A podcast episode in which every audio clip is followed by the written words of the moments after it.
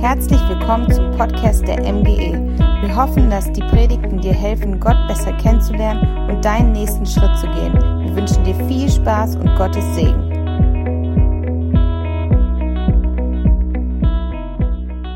Guten Morgen. Vorgestellt worden bin ich ja schon. Ja, schön euch zu sehen. Wisst ihr, dass Gott gegenwärtig ist? Gott wohnt im Lobgesang seines Volkes. Und ich denke, ja, Gott fühlt sich wohl, wenn wir seine Nähe suchen, weil nicht nur wir brauchen Gott, Gott braucht uns auch, weil er möchte uns als Gegenüber haben. Er hat uns geschaffen als Gegenüber. Hat nicht nur gesagt, ich produziere was und äh, lass das einfach mal über den Planeten Erde laufen. Nein, er hat gesagt, ich möchte eine Beziehung haben zu meinen Geschöpfen. Und so soll auch dieser Sonntag dazu dienen, dass wir in der Beziehung zu Jesus näher kommen, mehr Vertrauen zu ihm bekommen. Heute haben wir einen zweiten Advent und Manni sagte schon, wir haben eine Predigtserie zur Ermutigung, zur Erkenntnis, dass Gott jederzeit da ist und auch ganz besonders für Menschen, die sich alleingelassen fühlen. Und der Leitvers ist, siehe, eine Jungfrau wird schwanger sein und einen Sohn gebären und sie werden ihm den Namen Immanuel geben. Das heißt übersetzt Gott mit uns. Das steht in Matthäus 1, Vers 23. Gott mit uns. Wir haben ein Immanuel an der Seite. Und das Thema für heute heißt, Gott ist mit uns im Tal. Psalm 84, die Verse 6 bis 8. Ich lese mal zwei verschiedene Übersetzungen. Erstmal die Luther. Wohl den Menschen, die dich für ihre Stärke halten und von Herzen dir nachwandeln. Wenn sie durchs dürre Tal ziehen, wird es ihnen zum Quellgrund und Frühregen hüllt es in Segen. Sie gehen von einer Kraft zur anderen und schauen den wahren Gott in Zion. Jetzt mal nach der Elberfelder. Glücklich ist der Mensch, dessen Stärke in dir ist, in dessen Herz gebahnte Wege sind. Sie gehen durch das Tränental und machen es zu einem Quellort. Ja, mit Segnungen bedeckt es der Frühregen. Sie gehen von Kraft zu Kraft, sie erscheinen vor Gott in Zion. Ich danke dir, Herr Jesus, dass du uns dieses Wort aufschließt, was du uns damit zu sagen hast. Ich danke dir, Herr Jesus, dass du ein persönlicher Herr bist, der genau weiß, was in unserem Leben abläuft und der darauf die Antworten hat. Wir sind gespannt, was du uns heute sagen willst und wir ehren dich in unserer Mitte. Amen. Wir fangen mal mit Vers 6 an. Glücklich ist der Mensch, dessen Stärke in dir ist und in dessen Herz gebahnte Wege sind. Hier steht, glücklich ist der Mensch. Da steht nicht wird sein oder war mal. Hier ist ein Ist-Zustand, ein Gegenwartsbezug ausgedrückt. Er ist. Warum? Weil Jesus sagt, ich bin. Jesus ist ein gegenwärtiger Gott, der im Ist-Zustand, und wir leben ja jetzt hier gerade jeder im Ist-Zustand, jetzt ist Jesus da. Und glücklich ist der Mensch, dessen Stärke in Jesus ist. Denn Jesus Christus ist derselbe, gestern, heute und in alle Ewigkeit.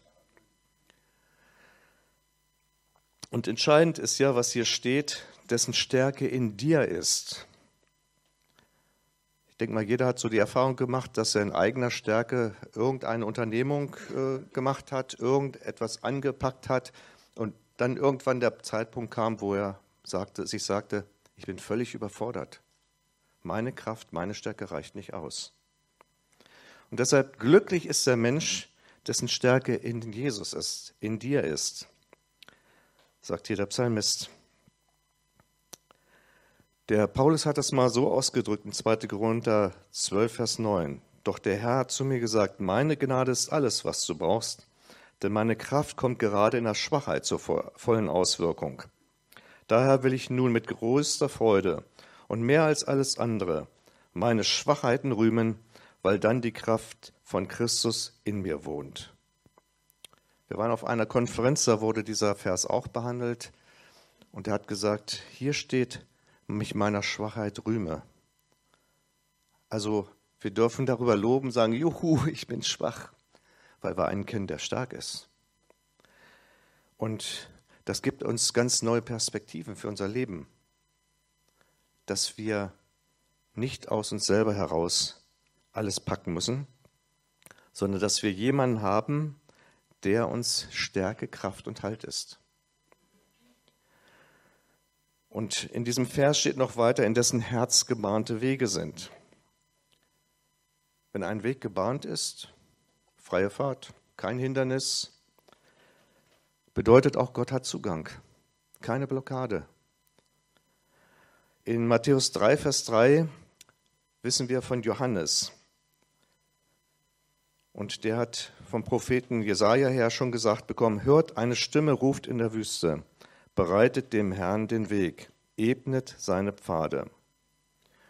Und die Frage, die sich jetzt hier an dieser Stelle für jeden von uns stellen sollte, ist: Wie sieht mein Herz aus? Welchem Zustand ist es? Gibt es da irgendwelche Blockaden oder gibt es freie Fahrt? dass der Herr dort ein- und ausziehen, also Einzug halten kann, sich frei bewegen kann. Denn das hängt ja alles zusammen. Glücklich ist der Mensch, dessen Stärke Herr in dir ist und in dessen Herz gebahnte Wege sind. Das können wir nicht trennen. Das ist eine Einheit. Was können solche Blockaden sein? Wir haben gehört auf der Konferenz, wo wir waren, dass sehr viele Blockaden und Gebundenheiten geben kann. Es war von der Gebundenheit durch die Macht der Sünde, durch die Lüge, durch emotionale Bindungen, durch dämonische Bindungen. Das sind alles Dinge, die uns blockieren können. Eigensinn oder nicht vergeben wollen. Oder auch Erblasten. Dass Strukturen im Verhalten und im Denken sich wiederholen, das, was man bei den Vorfahren schon kennt. Und Jesus hat in Johannes 8, Vers 34 gesagt, jeder, der sündigt, ist ein Sklave der Sünde. Das heißt, er ist gar kein freier Mensch. Ein Sklave gehört nur vorübergehend zur Familie, ein Sohn dagegen für immer. Nur wenn der Sohn euch frei macht, seid ihr wirklich frei. Die Frage ist, wollen wir Gast bei Gott sein oder wollen wir Sohn und Tochter bei Gott sein? Und Jesus hat gesagt, wen der Sohn frei macht, der ist richtig frei. Frei, ein Kind Gottes zu sein. Das zwingt uns Gott nicht auf, das ist eine ganz persönliche freie Entscheidung für uns, von einem jeden Einzelnen. Und wenn wir in Lukas 4, Vers 18 und 19, das ist so für mich eigentlich ein, ein ganz zentrales Thema, weil da ist der Herzschlag Gottes zu sehen. Er ist gekommen, wirklich die Gebundenen freizusetzen aus der Gefangenschaft herauszuholen, aus dem Kerker herauszuholen, verletzte Herzen, zerbrochene Herzen zu verbinden und ein Gnadenjahr zu verkünden. Das heißt, du musst es dir nicht verdienen, ich schenke es dir. Meine Gnade ist ein Geschenk des Himmels.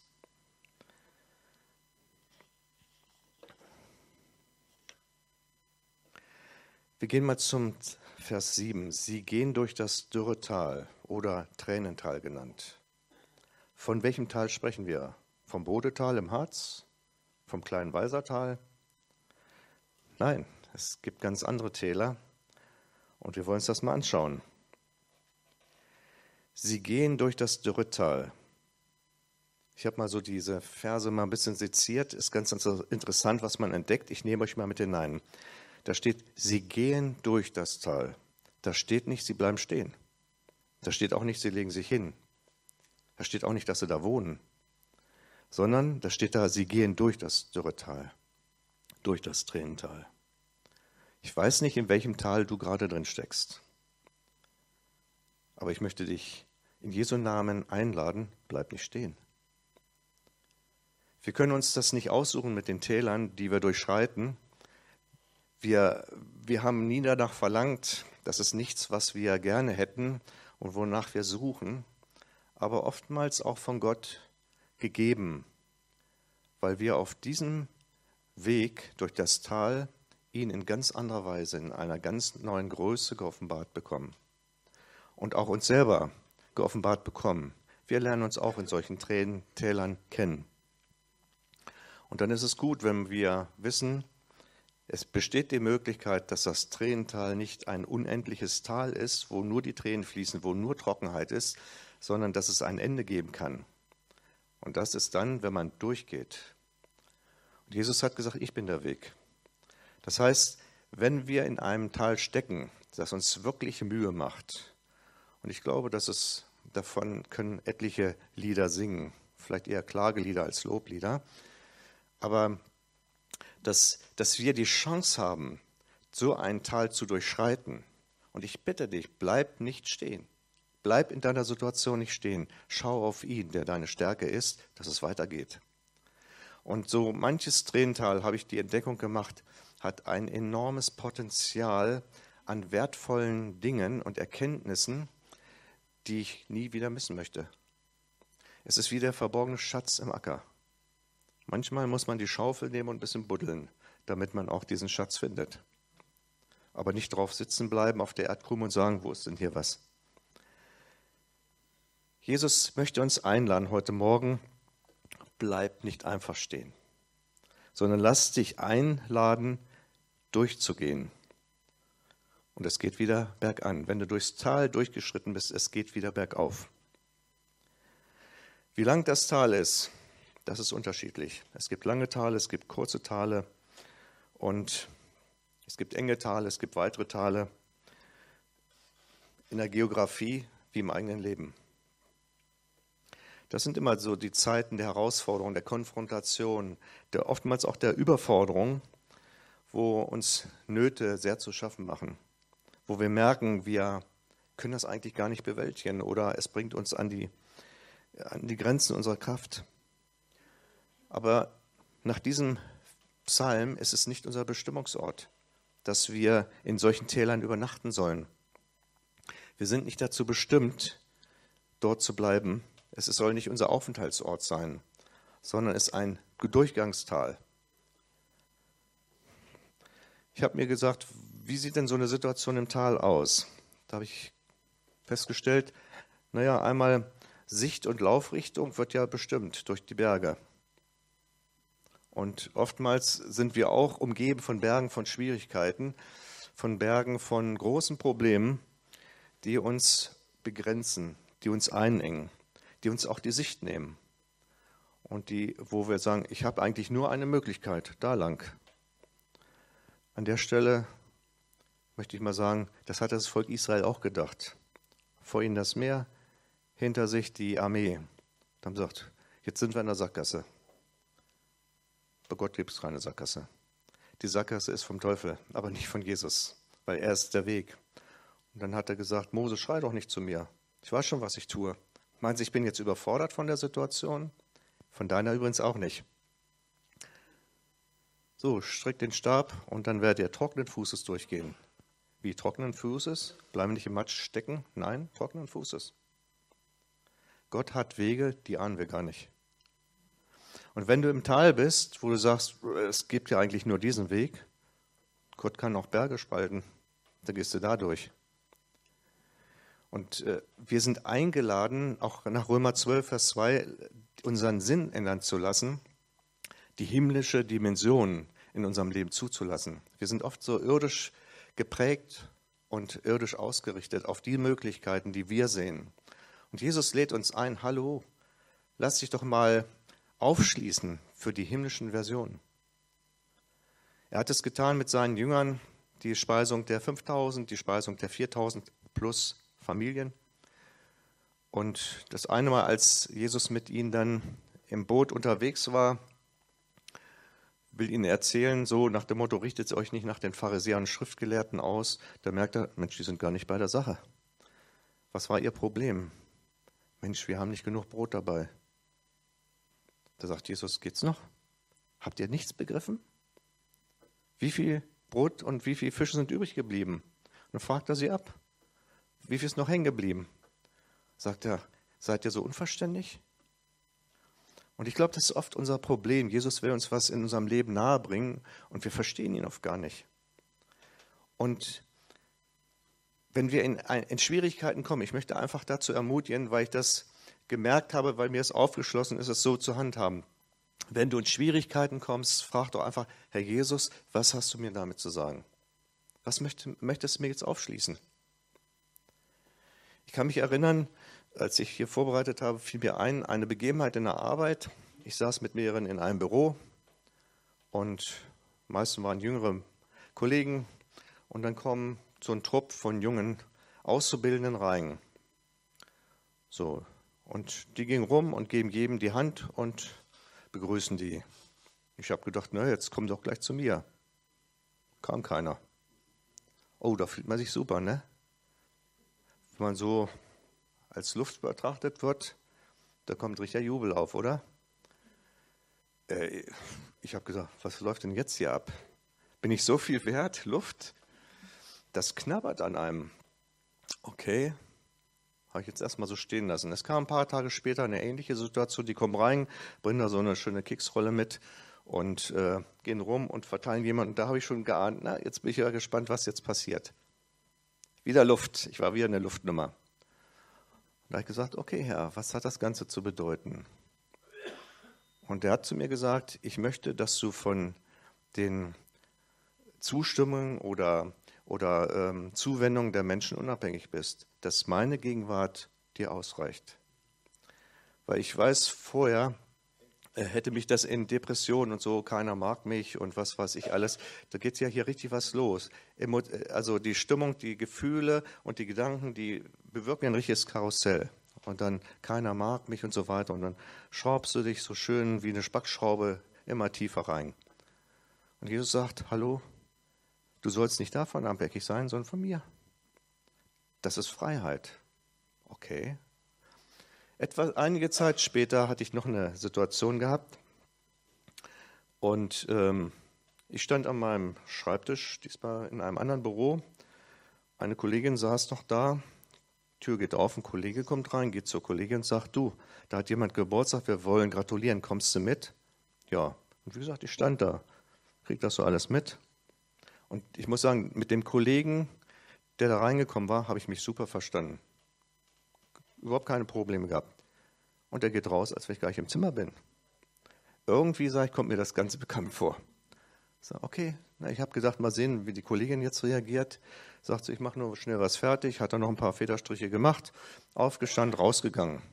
Stand immer noch da, wie bestellt und nicht abgeholt. Und dann habe ich eins gesagt, weil ich ja nun dreimal so eine Situation hatte, habe ich gesagt, Herr Jesus, ich danke dir, dass deine Gegenwart mir ausreicht. Die Situation war so, dass man hätte heulen können. Ich muss sagen, ich habe eine Freude gehabt, ich kriege jetzt noch eine Gänsehaut. Ich habe eine Freude auf einmal gekriegt, das war himmlische Natur. Ich habe auf einmal gemerkt, wow, das ist Freiheit. Ich muss nicht hinterher heulen. Da hat keiner an mich gedacht. Uh. Sondern ich kann sagen, juhu, selbst wenn sie nicht an mich denken, der Herr denkt an mich, er ist gerade da und beschenkt mich mit einer Freude, die ist himmlischer Natur, die kann mir kein Mensch schenken. Und deshalb ist es so wichtig, dass wir fragen, Herr, ich bin jetzt in so einem Tal drin, ich, ich, ich sehe nicht den Anfang, ich sehe nicht das Ende, doch den Anfang kenne ich ja jetzt, aber das Ende sehe ich nicht. Die Problemberge rechts und links, die nehmen ja jede, jedes Licht, denn Berge, äh, ja, die sorgen schon dafür, dass die Sonne etwas eher untergeht im Tal. Die schirmen die Sonnenstrahlen ab. Und Problemberge wollen das Licht Jesu abschirmen. Dann gibt es auch noch Gefahr von Steinlawinen und wenig Ausweichmöglichkeiten. Also ist nicht gerade so immer schön, sich im Tal zu befinden. Wir lieben es, wenn wir wandern, auf die Berge zu gehen, da hast du einen schönen Weitblick. Psalm 126, Vers 5 heißt es schon, die mit Tränen sehen werden mit Freuden ernten. So, da steht nicht, die mit Tränen sehen, die werden so lange weinen, bis keine Träne mehr kommt, sondern steht da, die werden mit Freuden ernten. Das heißt, so manche Dinge sind wirklich nicht schön. Und es ist auch nicht gerade so, äh, dass wir sagen, weiter so, sondern dass wir sagen, wo ist bloß der Ausweg hier? Und wir werden mit Freuden ernten.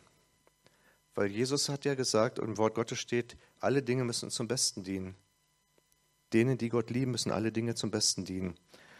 Und dann gibt es auch eine Offenbarung in Kapitel 7 und äh, auch Kapitel 21 den Satz, den ich so super finde. Gott wird abwischen alle Tränen von ihren Augen. Gott wird abwischen. Er selber sorgt dafür. Er ist dir nah. Und ich weiß von vielen Menschen auch, die gesagt haben, ich war wirklich in so großer Not. Und dann kam Jesus und er hat mich berührt. Er hat mir einen Menschen geschickt oder hat in meine Situation hineingesprochen und ich habe Hoffnung bekommen. Jesus ist der Weg aus dem Tal. Wenn wir weitergehen, heißt es, es wird ihn zum Quellgrund werden. Das heißt, das, was eigentlich Traurigkeit bewirkt, was uns niederschlägt, das wird auf einmal zum Quellgrund. Es hat einen Sinn. In 1. Korinther 3, Vers 11 heißt es, einen anderen Grund kann niemand legen, außer dem, der gelegt ist, welcher ist Jesus Christus. Da haben wir schon den Grund. Das Tränental wird zum Quellgrund, weil Jesus da ist. Wenn wir in Johannes 4 mal die Begebenheit anschauen, Jesus zog aus Judäa fort, da gab es ja immer Stress mit den Pharisäern und Schriftgelernten. Und er hat gesagt, ich ziehe wieder nach Galiläa. Die waren na, vom Frömmigkeitsgrad nicht gerade hoch angesiedelt. Und wenn man nach Galiläa wollte, musste man durch Samaria reisen. Und viele Juden haben gesagt, das muss ich nicht haben.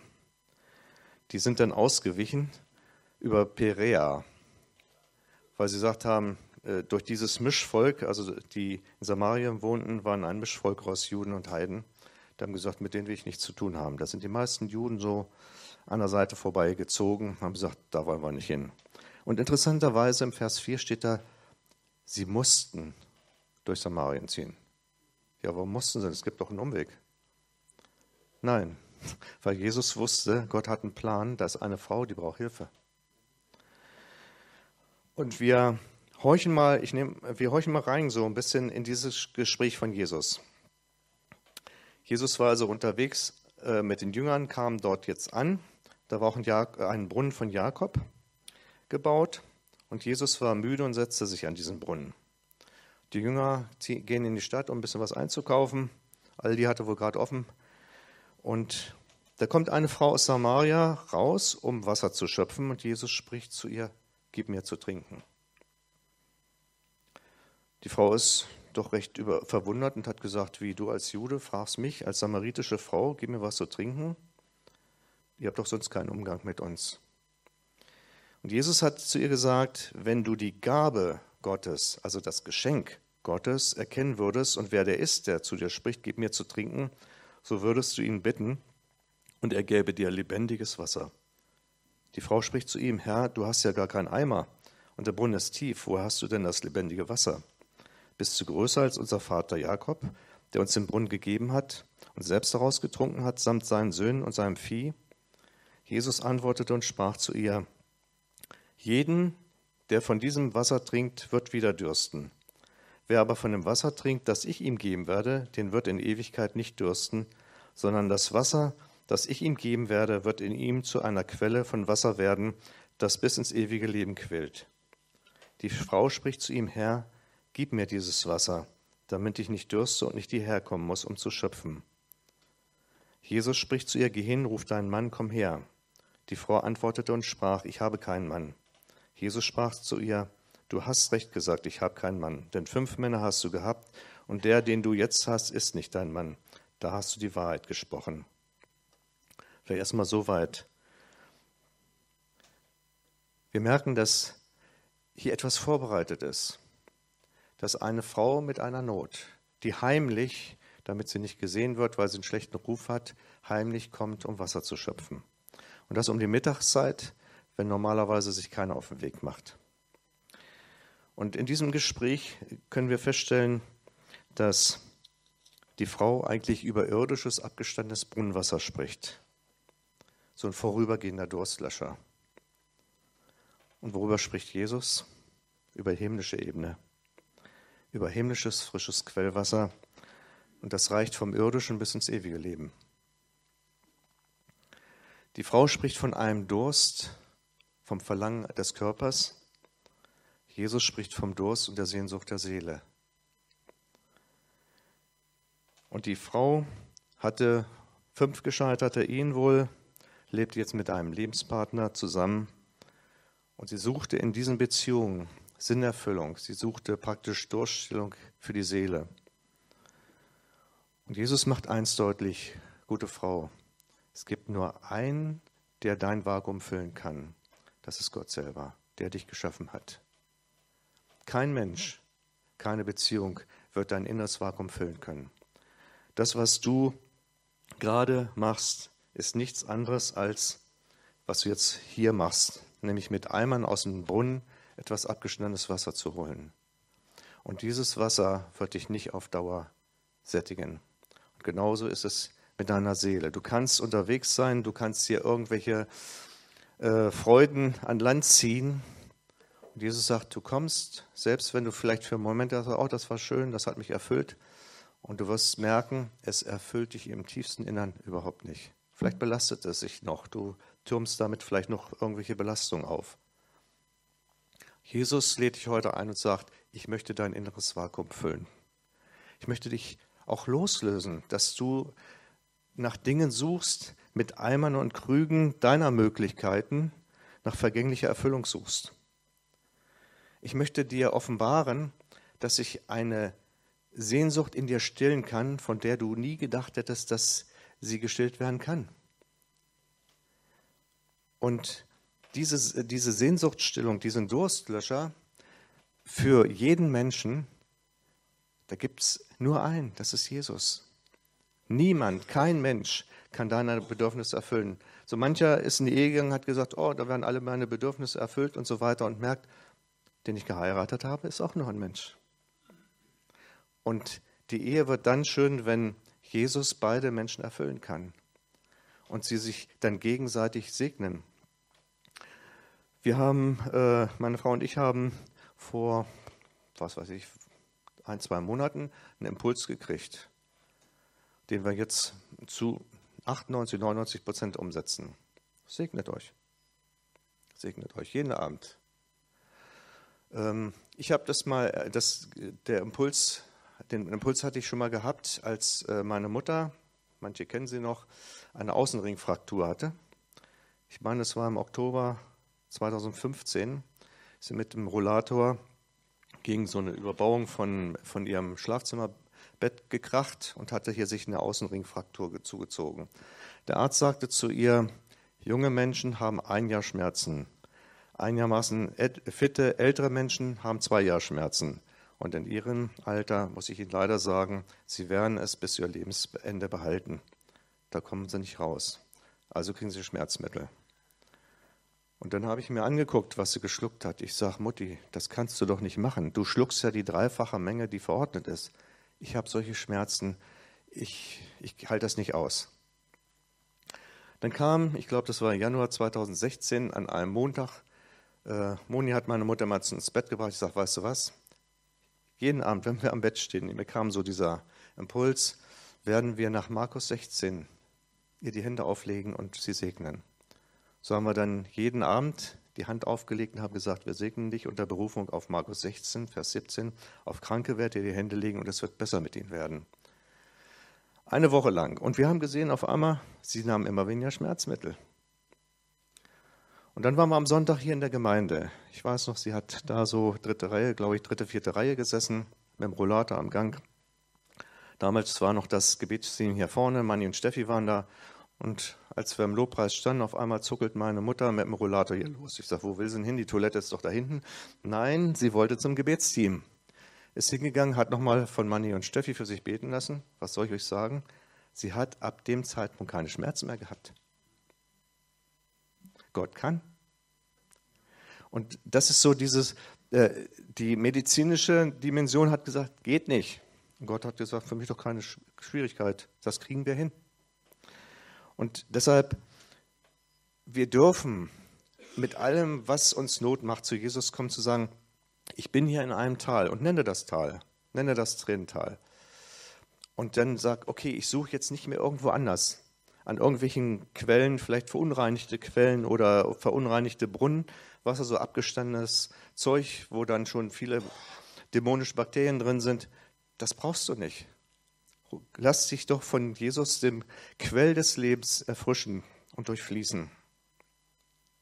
Er möchte wirklich unser Innerstes erfüllen. Und noch ein wichtiger Impuls kam mir, selbst wenn wir im Tal sind. Wo fließt denn das Wasser hin? Ins Tal. Und da habe ich mir gesagt, das ist so wunderbar. Gott gibt Quellen und die fließen ins Tal. Da, wo ich drin bin, im dürren Tal, kommt das Wasser angeflossen. Das Wasser Gottes, das Wasser, die Ströme des lebendigen Wassers von dem Heiligen Geist. Je tiefer das Tal ist, umso erfüllter kann es werden. Je tiefer das Tal ist, umso erfüllter kann es werden. Hast du große, tiefe Notgrad, umso erfüllter kann es werden. Ich werde nachher noch ähm, ein Beispiel bringen von einem äh, Menschen, äh, wo man sehen kann, wie Gott führt. Ja, mit Segnungen bedeckt es der Frühregen. Jetzt mal eine Erläuterung zum Frühregen. In der, Im Orient hatte man anfangs November den Frühregen und im März den Spätregen, März bis Mai. Und das war wichtig, weil es eine trockene Gegend ist und das brauchte man, um die Ernte zu gewährleisten. Und die geistliche Bedeutung von Früh- und Spätregen ist die Ausgießung des Heiligen Geistes. Den Frühregen, den hat es schon gegeben, damals beginnt mit Pfingsten. Und Israel, was sich von Gott abgewandt hat, wird diesen Spätregen auch nochmal erleben. Und die, die in Israel eingefropft sind, das sind die, die ihr Leben Jesus gegeben haben. In Römer 11 kann man nachlesen, dass wir wie eingefropfte sind in einem Ölbaum, in den Ölbaum Israels. Und hier wird deutlich, der Heilige Geist ist es, der leitet. Der Frühregen ist da. Auch im Tal ist der Frühregen da mit diesen Strömen lebendigen Wassers. Und hier wird Lebens- und Sinnerfüllung geschenkt. Obwohl du sagst, das kann nicht sein. In diesem Tal, das glaube ich nicht. Aber dann öffne dich doch mal und sag gerade in so einer Situation, das ist irre, was ich hier gerade erlebe. Aber du bist da und du hast gesagt, alles muss mir zum Besten dienen. Schließ es mir auf. Schließ mir deinen Segen auf, der hier verborgen ist. Wir dürfen das erwarten. Jesus ist da. Und dann heißt es ja, sie gehen von Kraft zu Kraft. Sie erscheinen vor Gott in Zion. Sie gehen von Kraft zu Kraft. Sie erscheinen von Gott, von, vor Gott in Zion. Da steht wieder, sie gehen. Sie bleiben nicht stehen. Von Kraft zu Kraft. Das heißt, man geht immer wieder hin und sagt, Herr, ich habe deine Kraft nötig. Ich lebe in Abhängigkeit von dir. Du bist der Kraftgeber. Wo kommt denn die Kraft her? Steht da im Satz drin. Sie erscheinen vor Gott. Er ist der Kraftgebende.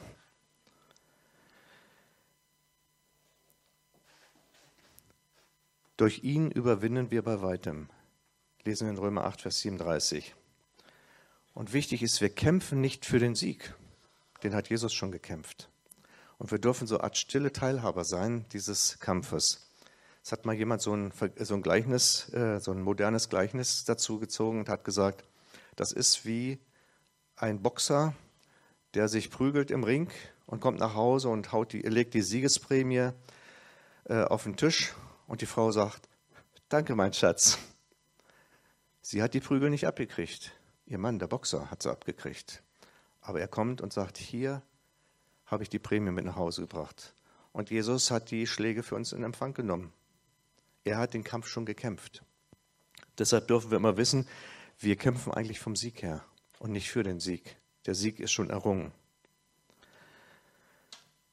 Johannes, 1. Johannes 5.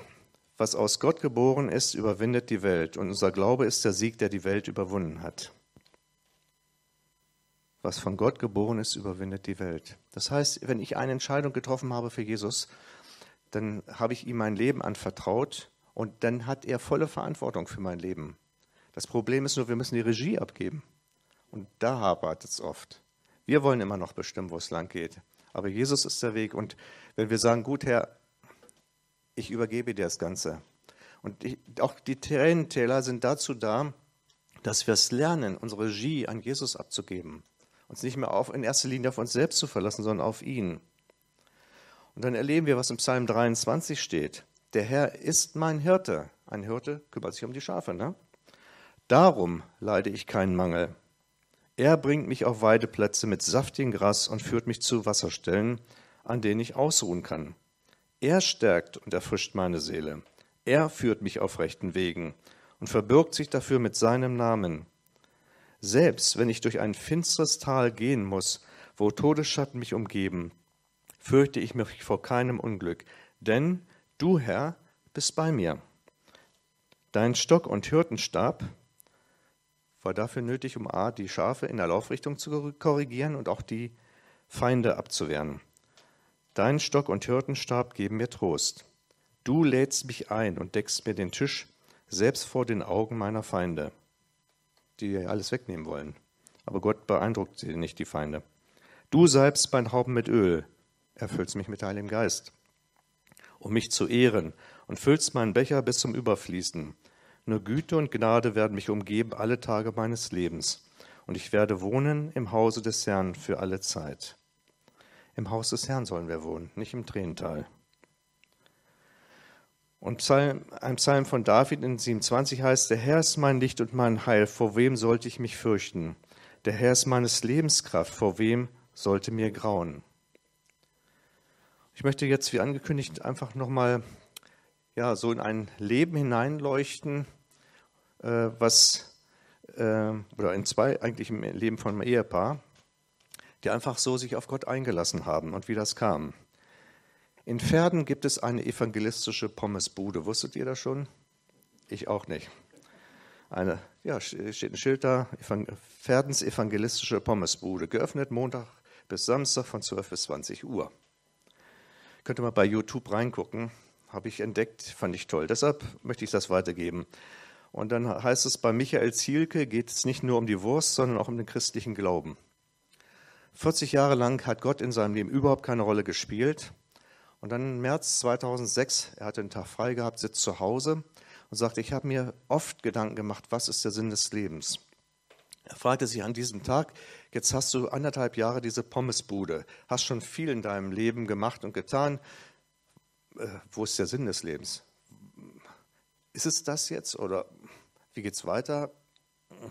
Hat die nicht gerade ausgefüllt. Sagt er, und plötzlich in dieses Nachdenken hinein kommt eine Stimme, die sagt zu ihm, geliebtes Kind, der Sinn des Lebens, der dich schon so lange interessiert, bin ich, der Schöpfer, dein Vater, der dich geschaffen hat. Er hat gesagt, ich habe erschrocken die Hände an den Kopf geschlagen, habe gesagt, es gibt Gott, es gibt Jesus, die Bibel stimmt sagt er, und dann war er erschüttert von seinen Verfehlungen, die ihm plötzlich bewusst waren. Sagt er, ich bin auf die Knie gefallen und fing an zu weinen und sagte, ich habe hab ja 40 Jahre lang gar nicht gebetet. Ich wusste ja gar nicht, wie man das macht, aber das, das ging auf einmal. Sagte, ich faltete die Hände und wollte meine Schuld loswerden, weil ich gemerkt habe, du bist schuldig. Und in diesem Augenblick erkannte er alle falschen Handlungen und auch Haltungen. Und dann hat er gesagt, ich gebe dir alles und vergib mir.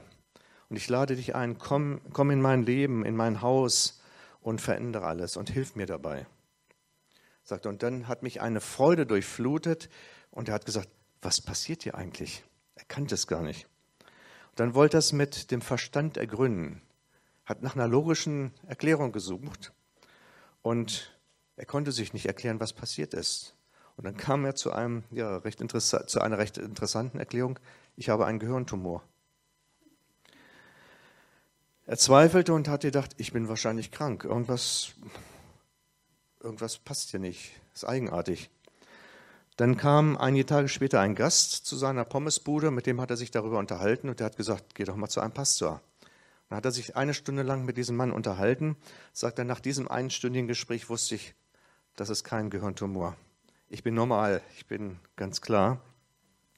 Und dann sagt er, die Angst verflog dann, dass er so krank war und hat dann gesagt, ja, ich weiß nicht, was das Ganze soll, aber irgendetwas hast du mit meinem Leben vor und ich will dir nicht im Weg stehen. Und da wurde Gottes Realität für ihn immer lebendiger.